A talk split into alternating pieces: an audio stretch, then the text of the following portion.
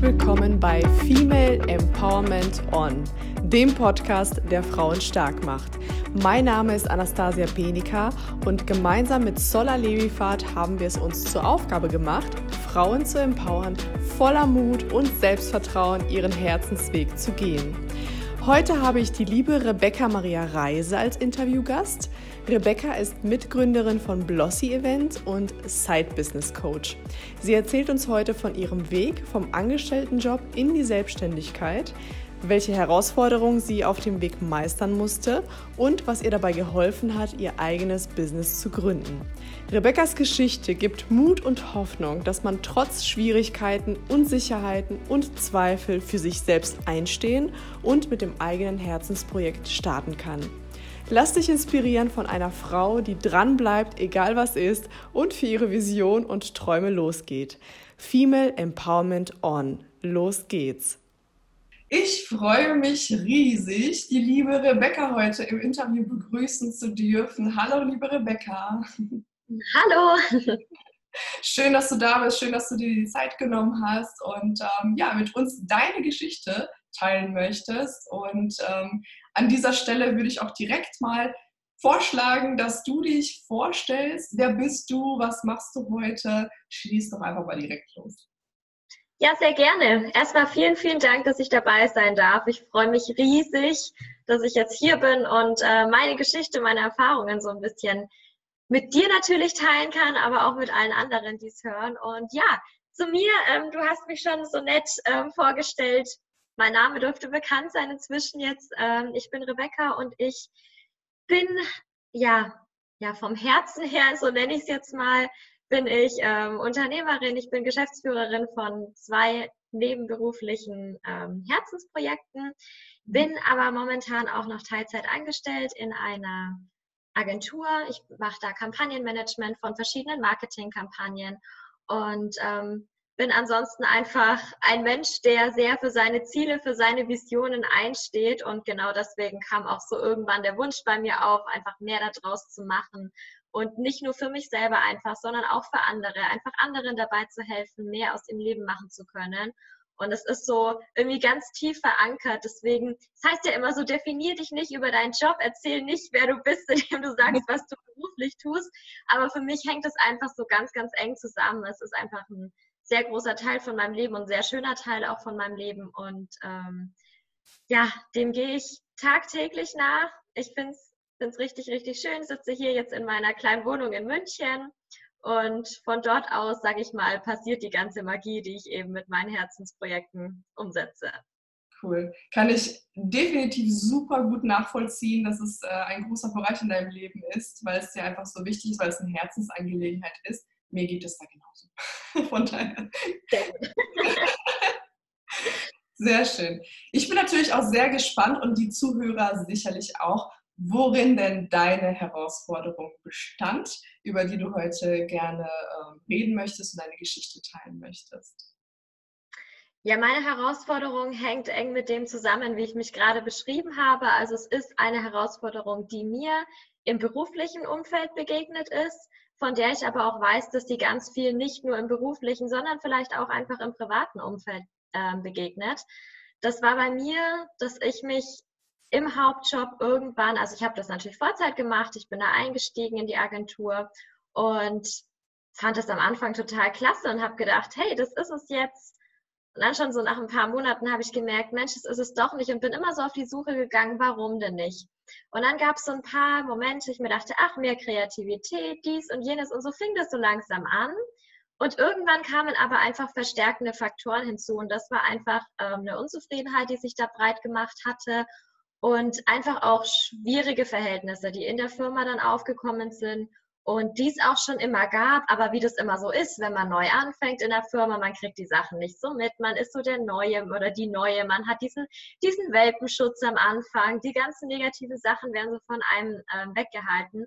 Aber irgendwann habe ich festgestellt, es ist sehr, sehr schwer, wie bei uns zum einen mit Mitarbeitern teilweise umgegangen wird, zum anderen aber auch, wie Frauen im Unternehmen immer noch behandelt werden. Okay. Also das ist ähm, eine extrem schwierige Geschichte gewesen, die man auch so, ich sag mal, auf meiner Ebene, ich bin als Junior Managerin eingestiegen und dann hatte ich irgendwann den Junior-Titel weg auf Management-Ebene, aber auch da kriegt man das normalerweise nicht mit, wenn man nicht so einen kleinen Einblick in den Führungskreis hat durch diverse Quellen. Ähm, man muss sich das so vorstellen, bei uns ist noch so dieses ganz alte Bild, der Führungskreis besteht, wie ich es immer so sage, aus unserer grauen Eminenz. Das sind Haufen alte Männer, die da drin sitzen. Und ähm, man kann sich ungefähr vorstellen, wie diese Gespräche dann ausfallen. Und es, es zog sich irgendwie durch alle Themen so ein bisschen durch. Und ähm, es gab dann eine Kollegin, die ist gegangen, die war schon auch so sehr sensibel. Deswegen habe ich mir da in dem Moment auch noch gar nichts dabei gedacht. Und die ist oft aus einem Meeting mit ihrem Vorgesetzten rausgegangen und hat geweint. Und da gehört natürlich extrem viel dazu, dass du wirklich öffentlich im Büro vor deinen Kollegen dann auch weinst, weil ich meine, ich kenne viele, die haben schwierige Situationen oder sind irgendwo mal fertig gemacht worden, aber das versucht man dann ja irgendwie schon so zu verstecken. Man will ja auch nicht diejenige sein, die wegen der Arbeit dann weint im Büro. Und das ist bei der aber oft vorgekommen. Und ich habe mir auch immer gedacht, okay, das hält sich vielleicht nicht so aus. Und so dieses total doofe Denken. Man denkt irgendwie nicht an das, was am naheliegendsten eigentlich ist, weil es immer nach dem Meeting mit diesem Vorgesetzten war. Und ähm, dann habe ich irgendwann mitbekommen, auch durch diesen Führungskreis eben, dass besagter Vorgesetzter immer wieder Kommentare abgelassen hat, die sich wirklich gegen Frauen gerichtet haben und so der Moment, wo es bei mir Klick gemacht hatte, war, als öffentlich in diesem Kreis ähm, über Fehlzeiten gesprochen wurde. Und man muss dazu sagen, dass ähm, mein direkter Chef damals jetzt nicht unbedingt durch viel Anwesenheit aufgefallen ist bei uns, um es mal positiv zu formulieren.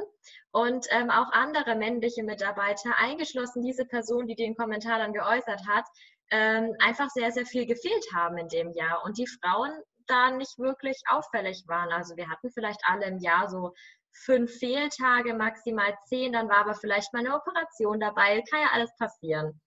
Und dann fiel irgendwann so die Aussage, ja, wir müssen gucken, wie wir das jetzt mit unseren Fehlzeiten machen, weil ähm, es fällt ja schon auf, dass die Frauen die ganze Zeit weg sind und sich die ganze Zeit krank schreiben lassen, wenn sie mal wieder ihre Tage haben.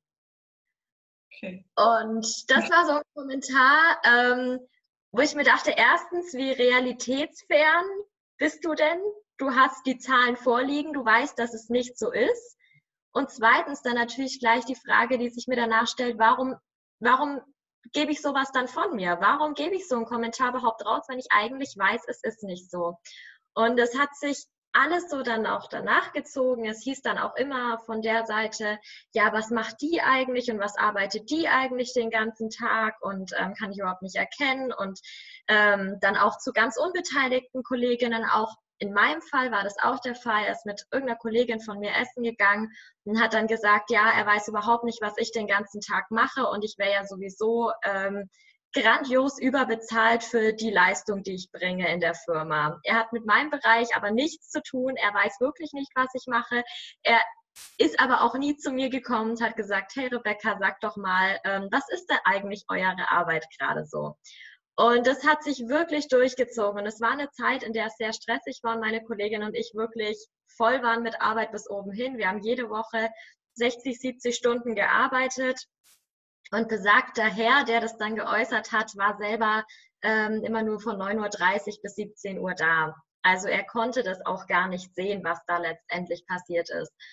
Und dann gab es diesen Punkt eben, als ich dann angefangen habe, darüber nachzudenken und als ich dann auch ähm, meinem Mann davon erzählt hatte und dann gesagt hatte, was eben passiert ist und auch welche Aussagen gefallen sind, ich dann wirklich gemerkt habe, was das doch in mir auslöst und ich dann zu Hause einen richtigen Nervenzusammenbruch bekommen hatte. Und das ist jetzt inzwischen eineinhalb Jahre her. Und da habe ich echt gemerkt, okay, das funktioniert für mich nicht so.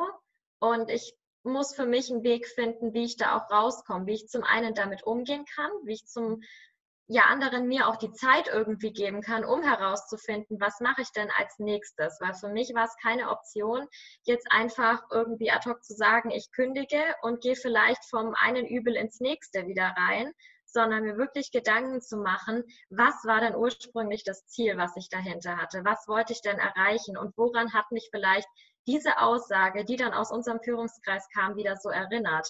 Wie bin ich da wieder so auf den Boden der Tatsachen zurückgeholt worden, um im Prinzip so ganz laut zu sagen, Rebecca, jetzt guck doch mal und das ist es doch hier nicht. Das war dann für mich so das, wie ich irgendwie damit umgegangen bin. Und vor allem erst recht, als ich dann danach mit Kolleginnen drüber geredet habe und wir sehr, sehr offen miteinander auch sprechen und gehört habe, dass ich nicht die Einzige war, die in dieser Woche durch diverse Aussagen einen Nervenzusammenbruch hatte, sondern dass es zwei andere Kolleginnen waren. Und da habe ich mir auch gedacht, okay, das liegt jetzt nicht daran, dass ich irgendwie ähm, labil bin oder so und dass ich das einfach nicht aushalte, sondern dass halt wirklich da extrem auch was dahinter stand. Ein extremer Druck zum einen, aber kein Dro Leistungsdruck, sondern einfach auch wirklich so ein bisschen, ich will es jetzt fast emotionaler Terror nennen, der da einfach passiert ist. Mhm. Und das zog sich immer so weiter durch und man kriegt es immer noch wieder mit. Es gab viele, viele, viele Situationen auch noch in der Zukunft, auch noch bis Anfang des Jahres. Ähm, aber ich habe dann wirklich gelernt, einfach mit der Situation umzugehen und da damit auch rauszugehen. Ich habe darüber auch dann ähm, bei mir in meiner, in meiner Facebook-Gruppe zum Beispiel, die ich immer mal wieder so fülle, ehrlicherweise nicht so ganz regelmäßig, aber auch da bin ich sehr, sehr offen eben mit solchen Themen umgegangen und habe einfach festgestellt, wie viele Leute sich in ähnlichen Situationen befunden haben, aber nicht diese Kolleginnen hatten, mit denen sie drüber reden konnten. Und niemanden hatten, der dann wirklich gesagt hat, ähm, ich verstehe das oder ich habe das selber durchgemacht, sondern dann oft gehört haben, jetzt stell dich nicht so an, so ist es halt in der Arbeitswelt. Und das will ich mit meiner Geschichte einfach sagen, nein, so ist es nicht. Und es gibt einfach unterschiedliche Möglichkeiten, an so eine Situation ranzugehen. Das heißt ja auch immer, ähm, dass das Leben letztendlich nur 10 Prozent das ist, was einem passiert und 90 Prozent das, was man daraus macht. Und genau da ähm, möchte ich halt so für mich ansetzen und auch für andere ansetzen, um wirklich den Fokus darauf zu lenken, was mache ich daraus und nicht, was ist mir vielleicht Blödes passiert in der Vergangenheit. Hm. Okay. Also verstehe ich dich richtig, dass, ähm, dass die Herausforderung gar nicht so darin lag, so dass, dass der Job scheiße war oder dass irgendwie ähm, es nicht Spaß gemacht hat oder die Kollegen schlecht waren, sondern halt wirklich dieser emotionale Druck, diese, ja, eigentlich schon so ein bisschen Terror, ja, sage ich jetzt mal, ähm, das eigentliche Problem war und ähm, es das, das Ganze so schwierig gemacht hat und ähm, dass du auch gemerkt hast, dass es eigentlich, dass du nicht der Einzelfall bist, sondern es geht auch anderen Kolleginnen so und noch schlimmer, es geht sehr vielen Frauen da draußen so, wenn man anfängt, sich auszutauschen ne, über dieses Thema.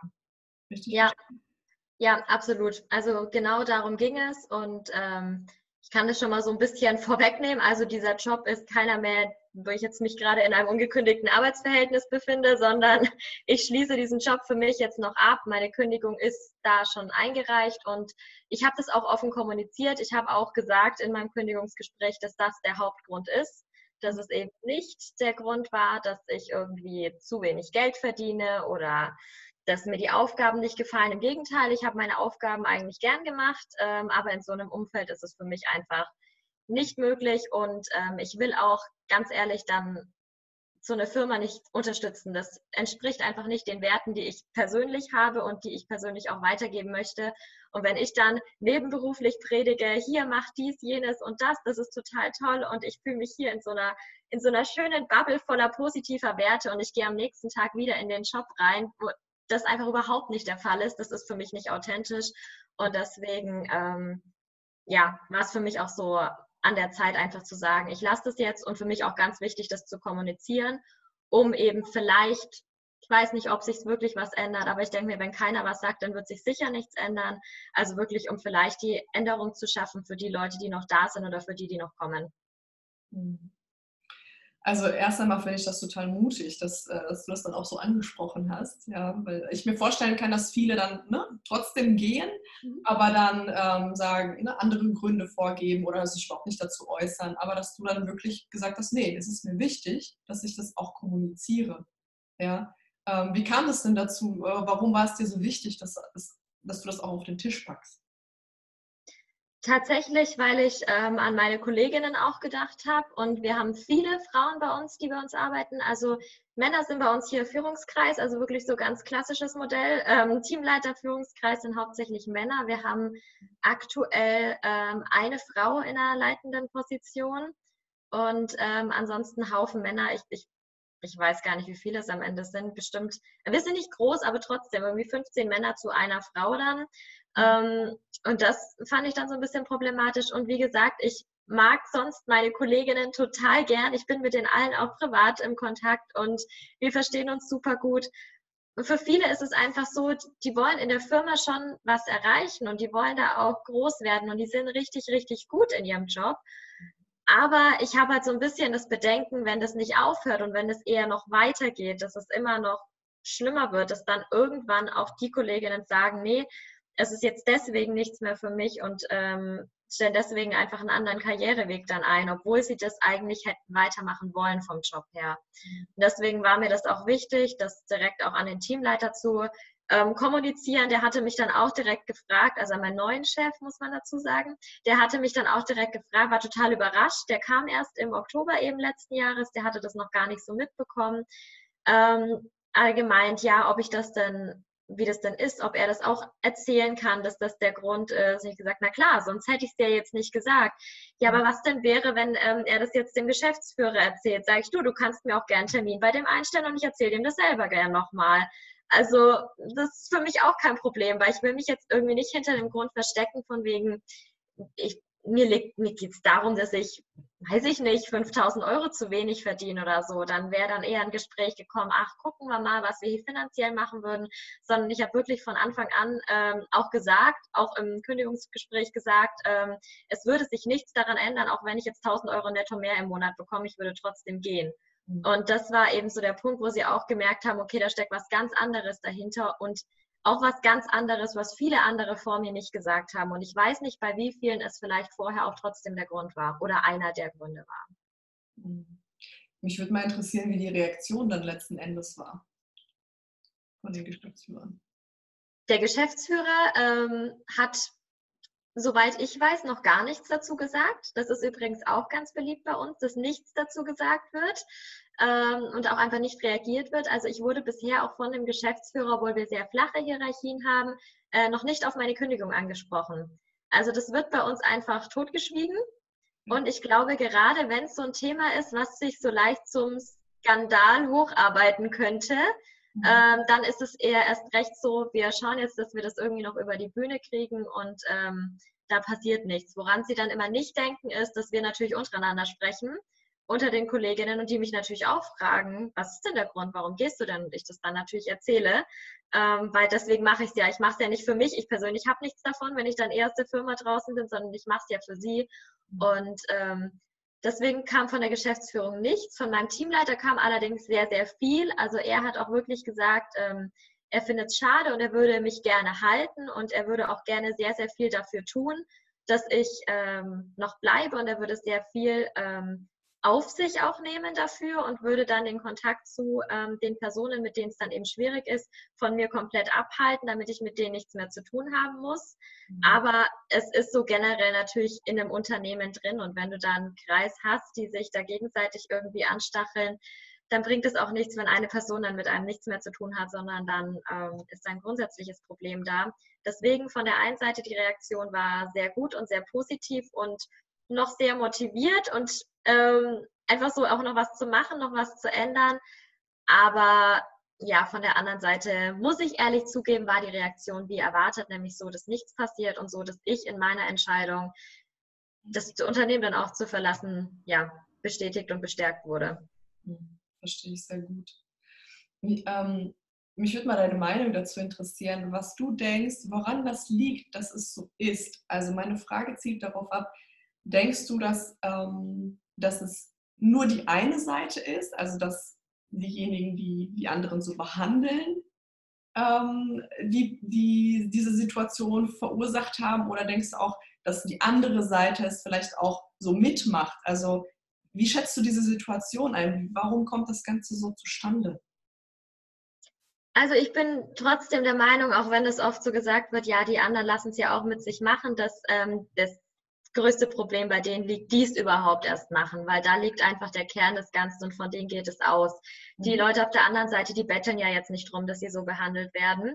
Deswegen ähm, sehe ich das schon so, dass es von den Leuten ausgeht. Natürlich, wie du aber sagst, gibt es dann Leute, die es mit sich machen lassen, beziehungsweise eher so in dem Kontext, weil es klingt immer so ein bisschen sehr verallgemeinert, mhm. ähm, in dem Kontext, dass man dann eher sagt, ähm, ich lasse es in dem Fall mit mit mir machen und ich beschwere mich zwar drüber, aber ich ändere nichts daran.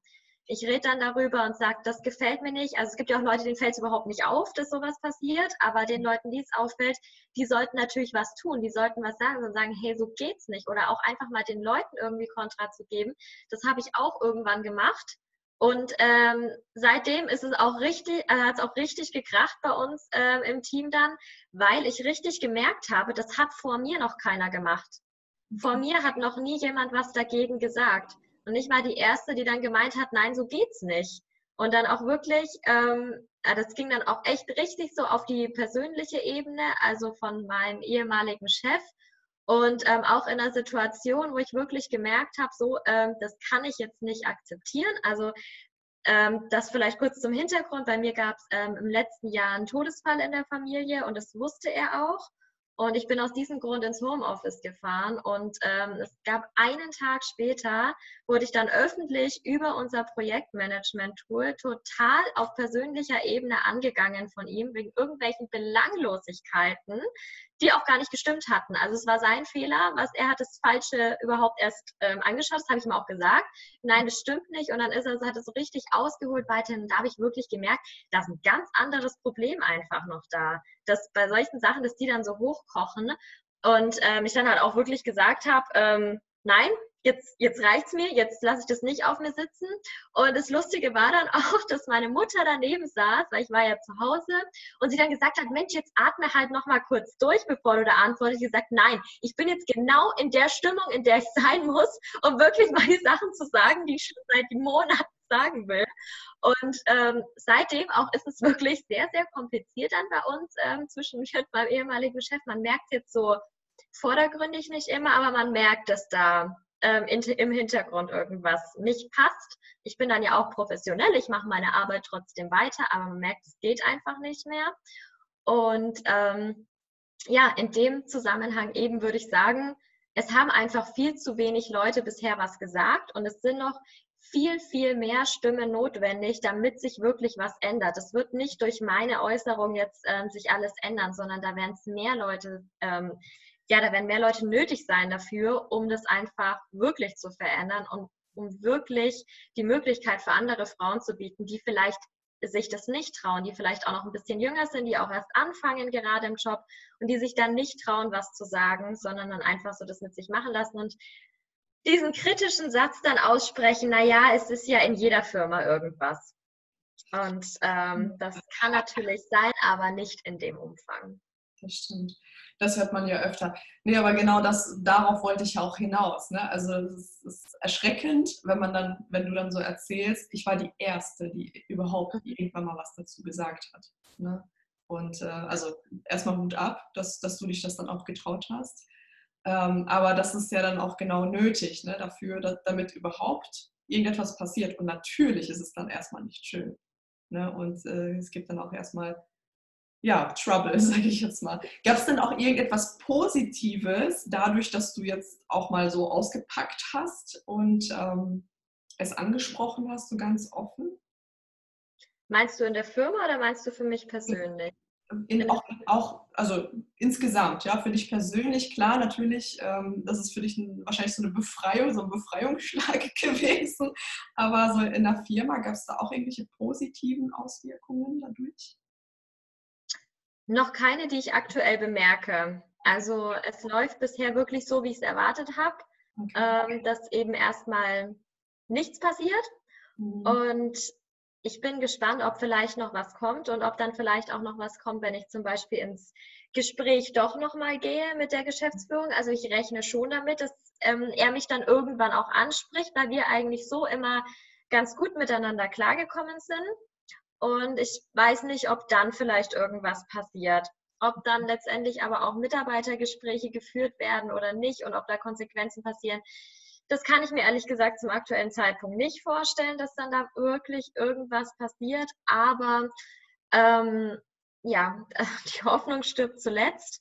Aber bisher habe ich jetzt so in der Firma noch keine Veränderungen mitbekommen. Und deswegen, das ist auch letztendlich der Grund, warum ich überhaupt darüber rede und warum ich jetzt auch die Geschichte äh, hergenommen habe, um heute darüber zu sprechen, weil ich einfach merke, es ist viel mehr nötig. Es reicht nicht, wenn sich eine Person dahinstellt und sowas anspricht. Mhm. Da wird sich nichts ändern. Dann wird es so abgetan, ach, die, die hat halt irgendwelche anderen Themen gehabt und deswegen packt sie das halt nicht und äh, ist gut, wir machen weiter wie vorher auch, sondern es ist wirklich von mehr Leuten notwendig, die dann nicht nur untereinander sprechen, sondern die wirklich auch mal auf den Tisch hauen und sagen, so geht's nicht und mhm. so werdet ihr auch irgendwann dann überhaupt keine Mitarbeiter mehr haben, die arbeiten wollen, weil ihr könnt froh sein, wenn mhm. wir mit euch sprechen und wenn es nicht öffentlich irgendwie gemacht wird.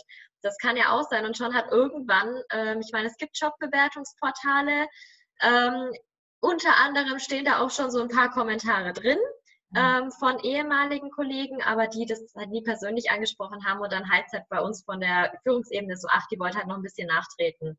Mhm. Und deswegen ist es natürlich dann schon wichtig, dass da reagiert wird und ähm, das ist, das ist mir auch klar. Das ist nicht nur bei mir in der Firma so, das ist in vielen anderen Firmen auch so. Und deswegen muss es mehr Leute geben, die wirklich einfach die Stimme erheben und die einfach ehrlich dazu stehen, wenn das der Grund ist und das nicht weiter totschweigen. Ja, absolut. Natürlich ist ein schwieriges Thema, ja, ist immer äh, leichter gesagt als getan, aber vom, vom Prinzip her natürlich macht das Sinn. Ja. Ähm, was würdest du sagen, so von die, diese ganze Geschichte, die sie so verlaufen ist, als es damals so angefangen hat, bis hin, dass du jetzt ge gekündigt hast tatsächlich? Was würdest du sagen, was hat dich denn da so am meisten Mut gekostet und ja, am meisten Mut abverlangt? Also natürlich die Sache, dass ich erstmal überlegt habe, was ist denn danach? Was ist, mhm. wenn ich wirklich den Job jetzt gekündigt habe? Was mache ich dann? Und ich habe ja bisher eben meine beiden Herzensprojekte nebenberuflich auch ausgeübt und ähm, habe da ganz viel Zeit und Leidenschaft mit reingesteckt und war natürlich immer so am Überlegen, naja, Mensch, das könntest du ja schon, könntest schon mehr Zeit reinstecken und vielleicht sogar in Vollzeit. Aber was bei mir immer ein großes Problem war, war, ähm, ich habe ein sehr großes Sicherheitsbedürfnis. Und dieser Hauptjob, der hat mir halt eben diese finanzielle Sicherheit gegeben, auch nach der ich immer so gestrebt habe, auch nach dem Studium gerade, weil ich war jetzt nie so die Person, die wahnsinnig viele Rücklagen irgendwo hatte, die wahnsinnig viel gespart hatte. Ähm, nein, eigentlich nicht. Gut, sind wir mal ganz ehrlich, war die Person, die nie irgendwas gespart hatte. Also da war dann vielleicht mal was da. Ich habe ähm, mal im Job auch ein Sabbatical gemacht für drei Monate und habe mir das dann angespart, damit ich mir das ähm, ermöglichen kann. Mhm. Aber das war's. Das war das größte, der größte Erfolg, den ich in meiner Geschichte der Ersparnisse sozusagen hatte. Und deswegen ist das ein ganz, ganz großer Punkt gewesen, weil ich jetzt auch natürlich gekündigt habe ähm, ohne Plan B.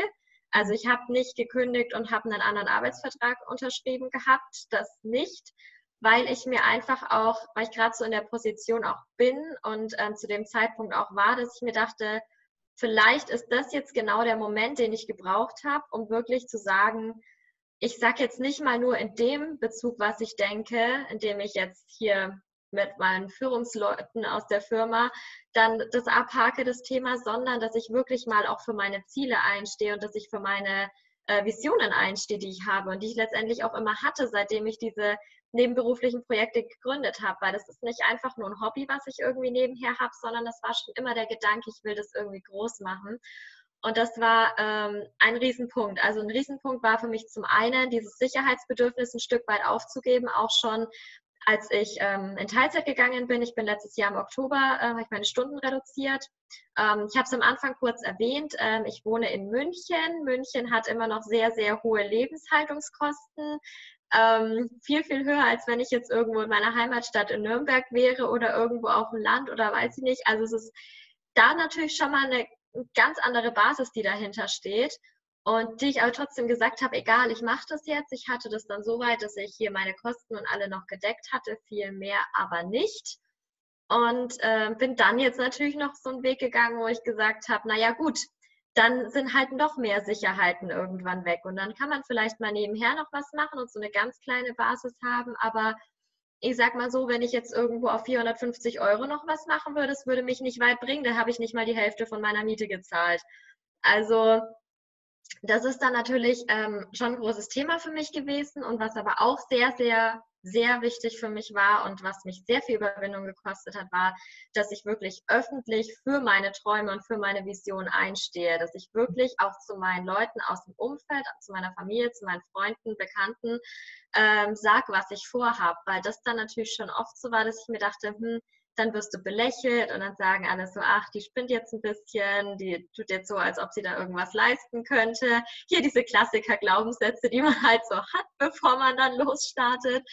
Ähm, ja, und das ist ein Riesenthema gewesen, auch vor allem, weil ich da oft ähm, nicht auf die Zustimmung dann gestoßen bin, die ich gebraucht hätte in dem Moment und die ich mir vielleicht auch gewünscht hätte, sondern halt dann oft so, dass es kam wie, naja, jetzt sei doch mal zufrieden mit dem, was du hast und jetzt bleib doch einfach mit deiner deinem sicheren Hauptjob und mach halt dann nach der Arbeit mal was, was dir Spaß macht. Und es wurde halt nie so ähm, gesehen, dass es das eigentlich ist, was mir Spaß macht und dass es das eigentlich ist, was ich hochziehen möchte.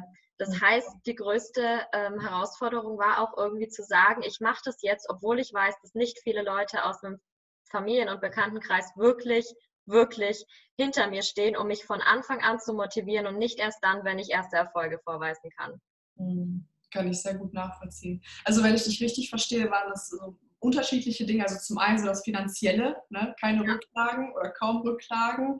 Äh, natürlich auch Risiko, ja, finanzielles Risiko. Ja. Dann das Umfeld, was jetzt auch nicht gerade Juhu, Juhu geschrien hat, ist, dass, dass du das jetzt machst. Und dann auch wirklich, dass du öffentlich mit diesem Thema äh, auch rausgegangen bist und gesagt hast, ja, das sind nun mal meine Visionen, meine Träume und ich möchte das machen. Und ähm, ja, da war nicht so ganz auf Unterstützung äh, gestoßen bist. Und ähm, ich kann mir auch vorstellen, dass man so auch zwischendurch auch so ein bisschen vielleicht auch Zweifel oder Selbstzweifel hat. hat war, war das so? An welchen Punkten? Wenn ja, an welchen Punkten war das?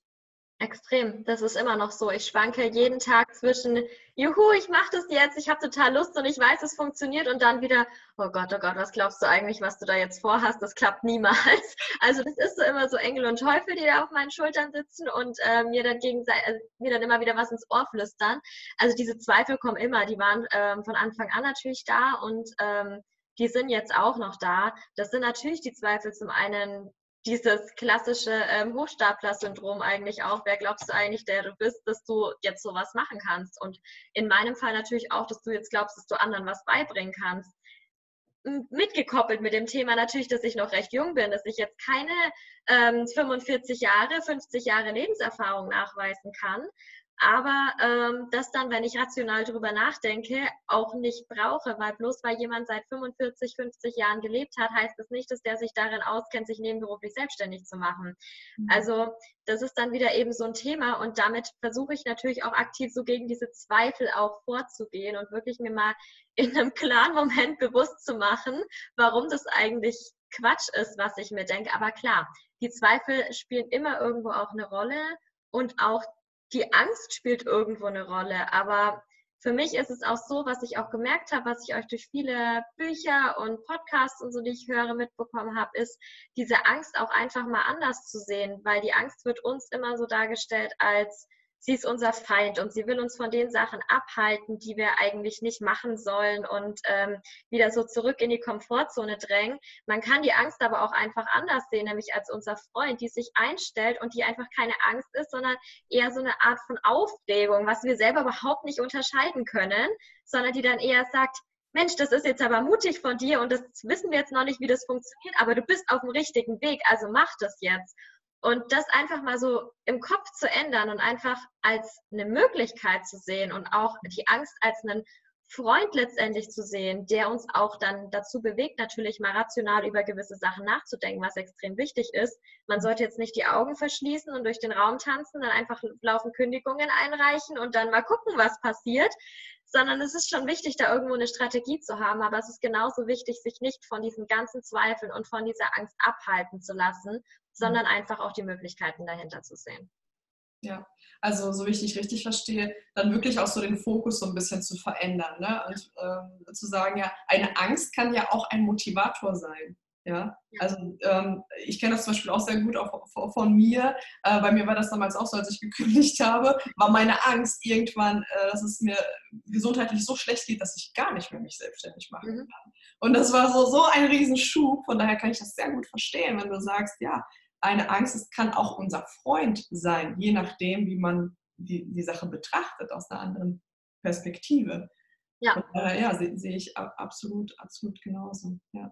Okay, cool. Und ähm, gab es auch Situationen, wo du so zumindest mal kurzfristig vielleicht auch mal so die Hoffnung verloren hast?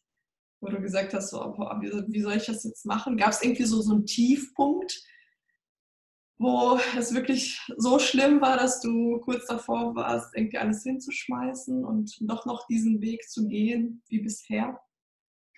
Also es gab natürlich Tiefpunkte, das mhm. schon. Mhm. Aber der Tiefpunkt war nie so schlimm, dass ich gesagt habe, ich gebe das auf und ich gehe ähm, in einen normalen Job irgendwie zurück. Das habe ich wirklich nie gehabt und ähm, ich bin mit beiden Projekten aber noch schlimmer ähm, mit ähm, dem Blossy-Event eben, das ich mache, zusammen mit der Nadja, durchaus ähm, in tiefe Löcher gefallen. Erstmal auch finanziell in tiefe Löcher gefallen, wo wir dann echt gesagt haben, okay, was machen wir jetzt? Und der Gedanke dann dahinter schon war, natürlich wäre es leichter, jetzt aufzuhören und ähm, wir dann auch gemeint haben, okay, wir müssen das jetzt irgendwie wieder ausgleichen. Es gibt ja, es, es bringt nichts, irgendwie muss das Geld wieder reinkommen, was jetzt ähm, rausgeflossen ist in Strömen. Und ähm, jetzt probieren wir einfach nochmal was Neues. Und das haben wir dann gemacht und dann wieder gemerkt, Mensch, das funktioniert ja eigentlich doch. Das war halt einfach eine blöde Situation und da sind viele Faktoren zusammengekommen, weshalb das nicht funktioniert hatte. Aber es ist trotzdem noch die Möglichkeit da und es ist trotzdem der Bedarf irgendwo noch da. Und dann haben wir doch gesagt, okay, jetzt machen wir doch weiter. Klar, wir hätten es alles abbrechen können. Wir hätten alle sagen können, Mensch, wir machen jetzt wieder Vollzeit in unserem Hauptjob, der okay ist von den Aufgaben her, der auch bei ihr okay ist von den Aufgaben her, aber der letztendlich nicht auf das Konto einzahlt, dass wir sagen, wir gehen wirklich unserer Leidenschaft nach und unseren Träumen nach. Und das war so ein ganz großer Punkt. Also es gab Tiefpunkte, es gab ähm, Zweifel, natürlich, haben wir gerade auch schon drüber gesprochen, aber ich habe mir noch nie gedacht, ich mache das jetzt alles nicht mehr und ich gebe das jetzt auf und ähm, das war's jetzt. Hm. Das hatte ich noch nie. Gott sei Dank. Ja. Was hat dir denn dabei geholfen, dass, ähm, dass du äh, sagst, nee, ich bleibe trotzdem immer dran, ja? Also egal wie, wie schwierig jetzt die Herausforderung ist oder welche Themen auf uns plötzlich so zukommen, so unangekündigt, ähm, dass, dass du gesagt hast, okay, äh, nein, ich bleibe da trotzdem dran und alles ist gut. Gab es dann irgendwelche, äh, also welche, welche Gedanken, welche Fähigkeiten, was auch immer, was waren so Dinge, die dir dabei geholfen haben, diese Herausforderung zu überwinden? Also zum einen war das ganz klar das Vertrauen einfach in meine Ziele, in meine Visionen. Mhm. Ich arbeite da schon sehr, sehr lange mit und es ist auch nicht so, dass ich mir irgendwie gedacht habe, Mensch, in zehn Jahren will ich irgendein total utopisches Ziel erreichen, sondern ich habe schon einen, einen Plan, wie es da hingeht. Ich weiß, welche Schritte ich erreichen muss und deswegen habe ich mir dann auch gedacht, Mensch, du hast dich da hingesetzt, hast dir das rational überlegt und es ist möglich. Es ist nicht komplett utopisch und du weißt nicht, wo du anfangen sollst. Und das war ganz, ganz wichtig, dass ich einfach das Vertrauen hatte in meine persönliche, in meine persönlichen Erfahrungen, die ich schon gemacht habe und auch in den Plan, den ich einfach gemacht habe und den Plan, den ich zum Teil natürlich auch schon erreicht hatte. Klar, die Meilensteine waren einfach schon mit erreicht. Ich habe dann auch, was mir sehr geholfen hat, zurückgeblickt aufs letzte Jahr, mir wirklich mal überlegt, was ist denn innerhalb eines Jahres eigentlich passiert? Was war denn wirklich möglich? Weil ich finde, man hat immer so das Gefühl, man tritt so auf der Stelle und es passiert gar nichts. Aber wenn man mal so zurückblickt, wo war ich vor einem Jahr, wo war ich vor zwei Jahren, dann sieht es auf einmal ganz anders aus. Und dann eröffnen sich da einem auf einmal Situationen, die man schon total vergessen hatte, wo man einfach merkt, wow, ich bin ja schon irgendwie echt gut vorangekommen in der Zeit. Und das war ein extrem wichtiger Punkt. Und zum anderen auch, wenn ich wirklich so diese Zweifel hatte oder wenn ich mir auch dachte, also ich weiß nicht, wie es genau weitergehen soll oder ich weiß nicht, ob ich das jetzt machen sollte, weil ich vielleicht auch Ängste hatte zum Beispiel, dann habe ich mir ähm, wirklich das Worst-Case-Szenario vorgestellt. Also nicht, auch nicht Worst Case, sondern wirklich Worst, Worst, Worst Case. Was ist das aller, aller was passieren kann?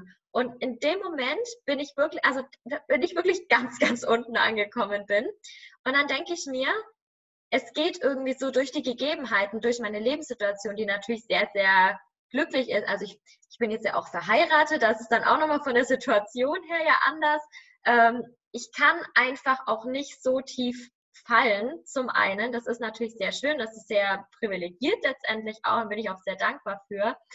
Aber selbst wenn, selbst wenn auch da alles in die Brüche gehen sollte, es ist ja auch immer alles möglich, dann weiß ich, okay, ich bin dann da angekommen, aber es ist nicht das Ende der Welt und ich überlege mir wirklich jetzt schon, nicht erst, wenn ich da unten bin, sondern jetzt schon, was mache ich Schritt für Schritt, um da wieder rauszukommen.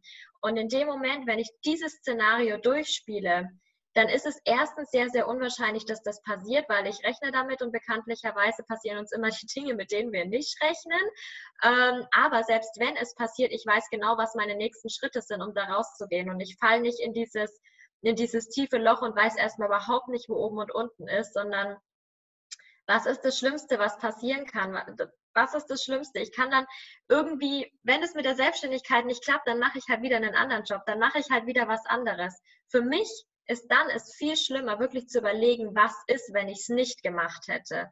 Was wäre, wenn ich genauso weitergemacht hätte, wie ich bisher weitergemacht habe? Wenn ich, wenn ich in dem Job geblieben wäre, den ich zum Beispiel hatte, was wäre dann die Konsequenz daraus? Und ich denke mir dann immer, ich will zum einen nicht die sein, die irgendwann zurückblickt und sich denkt, Mensch, was wäre denn gewesen, wenn? Und zum anderen, was ich auch noch viel schlimmer finde, ich will nicht die sein, die irgendwann weiß ich nicht, das Internet, Instagram, sonstiges öffnet und sieht, dass jemand anderes mit, ihr, mit ihrer Idee, die sie vorhatte, erfolgreich geworden ist. Ja. Und das ist so, das, das ist das schlimmste Horrorszenario, ehrlich gesagt. Dagegen ist es nichts, dass ich mir wirklich irgendwann denke, ich habe kein Geld mehr und ich muss jetzt vorübergehend irgendwo mal arbeiten, muss jetzt irgendwo ähm, zum Beispiel wieder Kellnern gehen. Das habe ich früher auch gemacht während des Studiums. Ja, so what? Dann ist es so. Also wirklich mal das hilft mir extrem daraus, immer wieder, wenn irgendwas ist, wirklich mal zu überlegen, was ist denn wirklich das Aller, Allerschlimmste, was passieren kann und was kann man machen, um da wieder rauszukommen. Und dann letztendlich auch das Vertrauen einfach zu haben, es funktioniert. Aber klar, dieser Backup-Plan ist natürlich nicht schlecht. Und in den allermeisten Fällen, wenn man wirklich die Schritte zu seinem Traum, zu seiner Vision geht und da rausgeht und einfach weiß, woher man kommt und welche Geschichte einfach auch dahinter steht, dann ist es so unwahrscheinlich, dass dieses schlechte Szenario wirklich eintritt. Hm, auf jeden Fall. Kann ich so unterschreiben. Also wenn ich mal so zusammenfassen darf, also auf jeden Fall eine, eine große Vision oder auch ne, große Ziele sind wichtig, die dich einfach tragen unterwegs durch diese herausfordernden Zeiten. Dann aber auch so dieses, wie bekommt man denn Selbstvertrauen, indem man sich mal einfach mal anschaut, was hat man denn bis jetzt schon alles bewältigt? Also ist man doch imstande, ne, diese ganzen Dinge zu erreichen. Ja? Also man hat ja schon in den letzten ein, zwei Jahren ähm, Ziele erreicht. Ähm, dann so dieses Thema Worst-Case-Szenario, natürlich zu schauen, okay, ähm, was ist das Schlimmste, was mir passieren kann? Und selbst dann, so schlimm ist es dann gar nicht. Mhm. Und ähm, ja, letzten Endes dann auch ähm, so ein bisschen sich vor Augen zu halten, was wäre, wenn, ja, also dieses wenn ich es jetzt nicht wage und hinterher äh, auf mein Leben zurückblicke und merke, oh mein Gott, ich hätte sowas machen können und jetzt hat das jemand anderes gemacht, einfach weil er mutig war und mhm. ähm, einfach zu bereuen, dass du etwas nicht gemacht hast, anstatt äh, später zu bereuen, dass du etwas, nee, wie war das? Andersrum. Also zu bereuen, dass du etwas gemacht hast, ist schlimmer ja. als Nein. zu bereuen. Nee, andersrum. Andersrum, genau. ja. Genau, also ich glaube, das ist das Schlimmste, äh, wenn man es hinterher bereuen muss, äh, dass man es einfach sich nicht getraut hat, eine, eine Sache anzugehen. Genau. Ja, cool. Ja, also sehr, sehr äh, äh, kraftvoll auf jeden Fall. Was weißt du denn heute, was du damals nicht wusstest? Also, dass, dass du es heute besser weißt als damals? Ja, das sind ähm, ist eigentlich so eine große Sache, die ich heute, würde ich sagen, wirklich besser weiß, nämlich, ähm, dass ich vor anderen, vor der Meinung anderer nicht mehr so viel Angst haben sollte und mich einfach ähm, nicht mehr so sehr zurücknehmen sollte. Das kann zum einen ähm, natürlich auch im Beruf sein, in der Situation, die mir passiert ist. Und zum anderen, dann ist es vor allem der zweite Teil, ähm, Angst davor zu haben, mit den eigenen Träumen rauszugehen, mit den eigenen Zielen rauszugehen. Und das ist einfach ein ganz, ganz wichtiger Punkt, denn immer sich darauf zu verlassen, ist eigentlich sehr, sehr egoistisch, immer zu denken, ach, ich kann das nicht wegen der anderen Leute. Punkt eins ist es deswegen egoistisch, weil man sich dann denkt, okay, die anderen müssen ja eigentlich permanent über mich reden und ständig sich denken, oh mein Gott, was macht die denn? Und letztendlich so wichtig ist man dann selber auch nicht, dass die anderen nonstop nur über einen nachdenken, sondern man überlegt sich das halt immer, denkt dann, oh, die gucken jetzt komisch und dann hat man zum Beispiel eine neue Jacke an, die man klasse findet und denkt sich, oh, die anderen, die finden die jetzt komisch, die denken, die sieht seltsam aus. Nein, niemand denkt das, nur man selber spielt dieses Szenario irgendwie durch. Die anderen machen sich überhaupt keinen Kopf, die haben dich vielleicht nicht mal gesehen. Und ähm, genauso ist es da letztendlich auch, wenn man damit rausgeht. Die werden sich denken, hey, die macht das, okay, cool. Ich kann jetzt vielleicht damit nichts anfangen, ist vielleicht jetzt nicht mein Thema, aber alles gut. Und man selber denkt sich, oh Gott, die lästern jetzt über mich, die stellen sich jetzt vor, was ich da alles mache. Letztendlich passiert das nicht. Und der zweite Punkt ist, was für mich auch ganz, ganz wichtig ist, ist, es ist einfach egoistisch, mit der eigenen Idee nicht zu, rauszugehen, mit der eigenen Vision nicht rauszugehen, weil man dadurch von den Leuten stiehlt, die genau diese Idee, die genau diese Vision gebraucht hätten um weiterzukommen. Weil ich das ganz, ganz oft höre, auch bei mir jetzt in den ähm, Mentorings zum einen und auch durch meine Morning Motivation, die ich so jeden Tag mache, ohne dass die irgendwie Geld kostet, höre ich von ganz vielen Leuten, die mir dann auch schreiben, genau das hätte ich damals gebraucht, als ich angefangen habe da habe ich mir dann gedacht, naja, wenn ich es damals schon gemacht hätte, dann hätte die Person das genau zu dem Zeitpunkt eben bekommen können. Und jetzt bin ich da, jetzt habe ich die Möglichkeit, es genau den Leuten zu geben, die jetzt an dem Punkt sind. Und das ist einfach das, was ich am Anfang nicht gesehen habe. Und genauso ist es natürlich auch, wenn ich sage, ähm, ich sage dann im, im Job was, zu meinem Arbeitgeber was, was nicht passt, was einfach in der Firma nicht rund läuft, ist es genau das Gleiche. Ich stehe jetzt dafür ein, was irgendwann anderen Leuten zugutekommen würde, was einfach nicht passieren würde, wenn ich einfach nichts sage dazu. Das ein, sind zwei ganz, ganz große Punkte, die ich da gelernt habe und die ich heute schlauer bin. Ja, also das erste ist sozusagen, äh, dass du sagst, ich möchte dir keine unterlassene Hilfeleistung abgeben. Ich möchte andere Menschen damit ja. auch, auch, helfen. Und ähm, die andere Sache, die du genannt hast, war, dass du guckst, dass du dir nicht Geschichten erzählst in deinem Kopf, ja, so, so Bullshit-Stories sozusagen erzählst, die gar nicht stimmen. Also es kommt halt immer darauf an, was erzählst du dir selbst eigentlich in deinem Kopf? Das muss ja gar nicht so stimmen, ja. Die anderen sehen dich gar nicht so, wie du es vielleicht annimmst. Ja, genau. Ja, ja, genau. Was einfach auch extrem wichtig ist für mich zu sehen, wenn ich den Schritt mache, wenn ich einen Schritt immer weiter vorgehe, dann wird sich dieser Weg für mich auch irgendwo ebnen. Wenn ich den Schritt aber nicht mache, dann habe ich nie die Möglichkeit, den Weg zu sehen.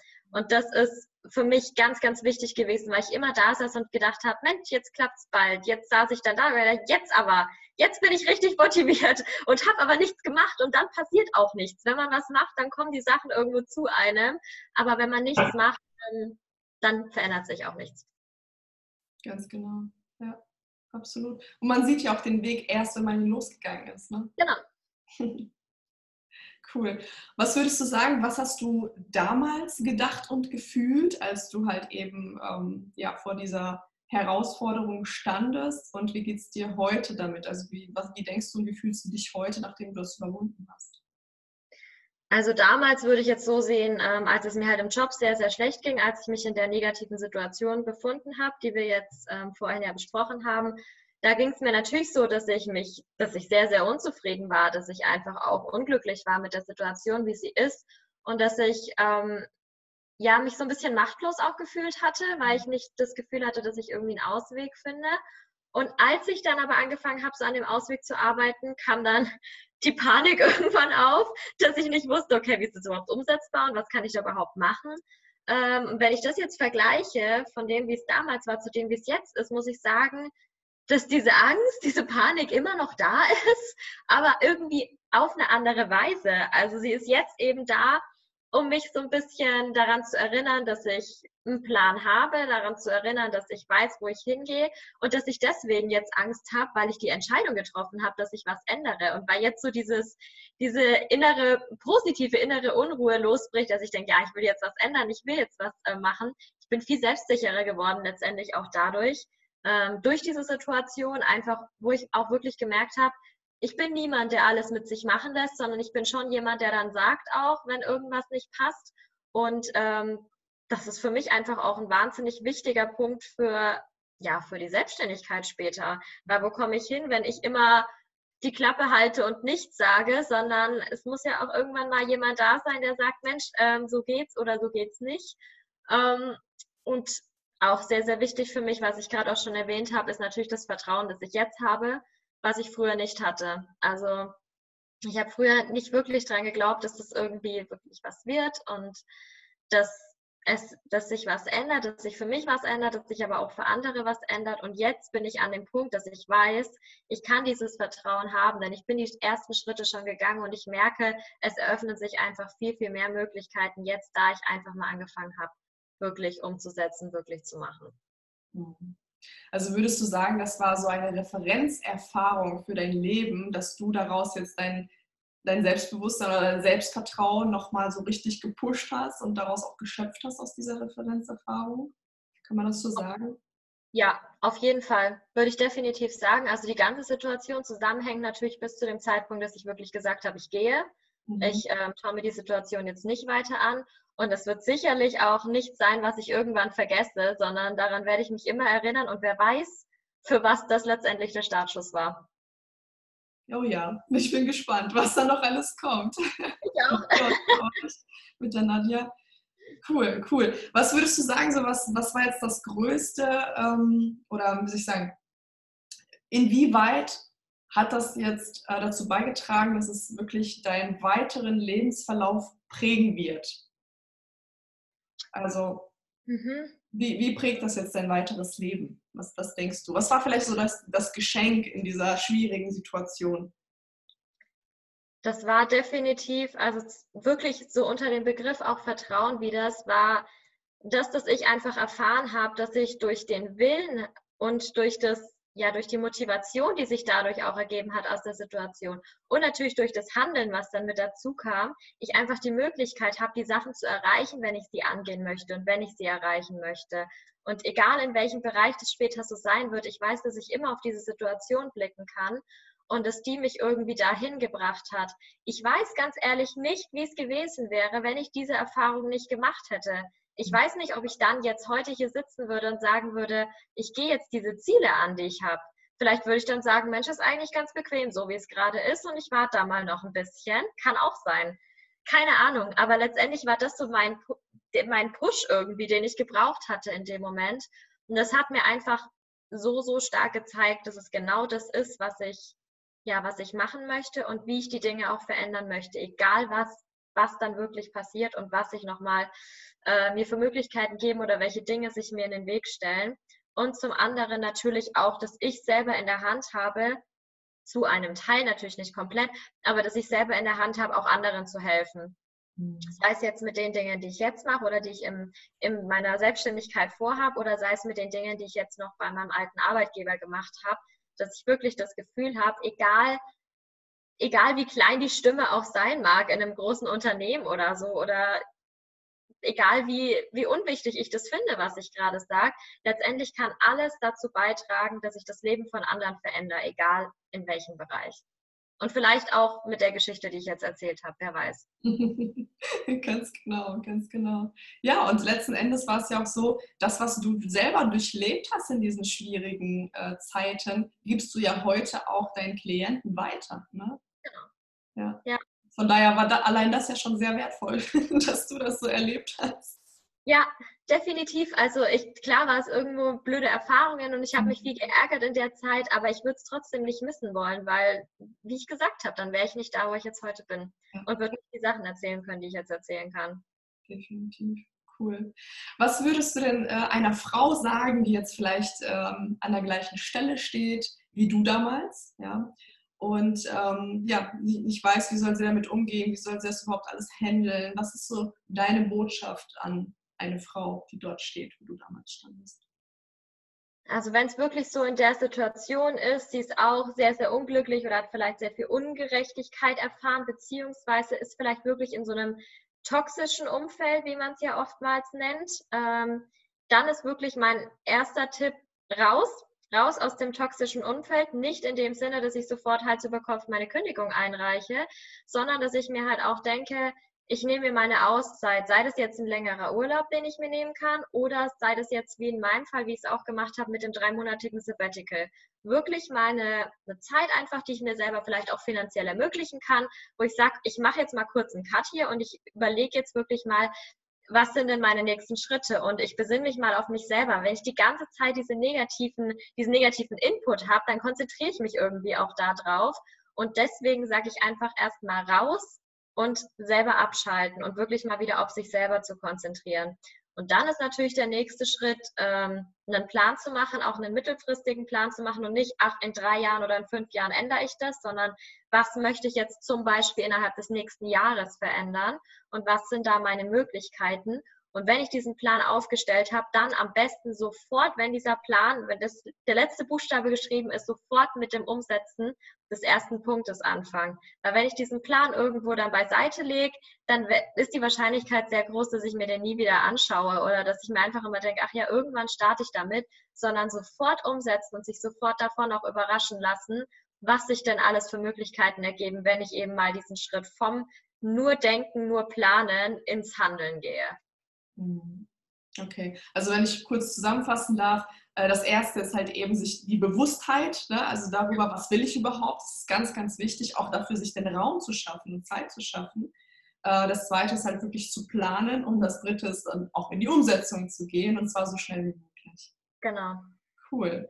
Ach, das war so schön. Vielen, vielen Dank für dieses tolle Interview. Also auch so viele tolle, wie soll ich sagen, Tipps und Empfehlungen und auch einfach ja, aus seiner Geschichte kann man ja auch so viel schöpfen.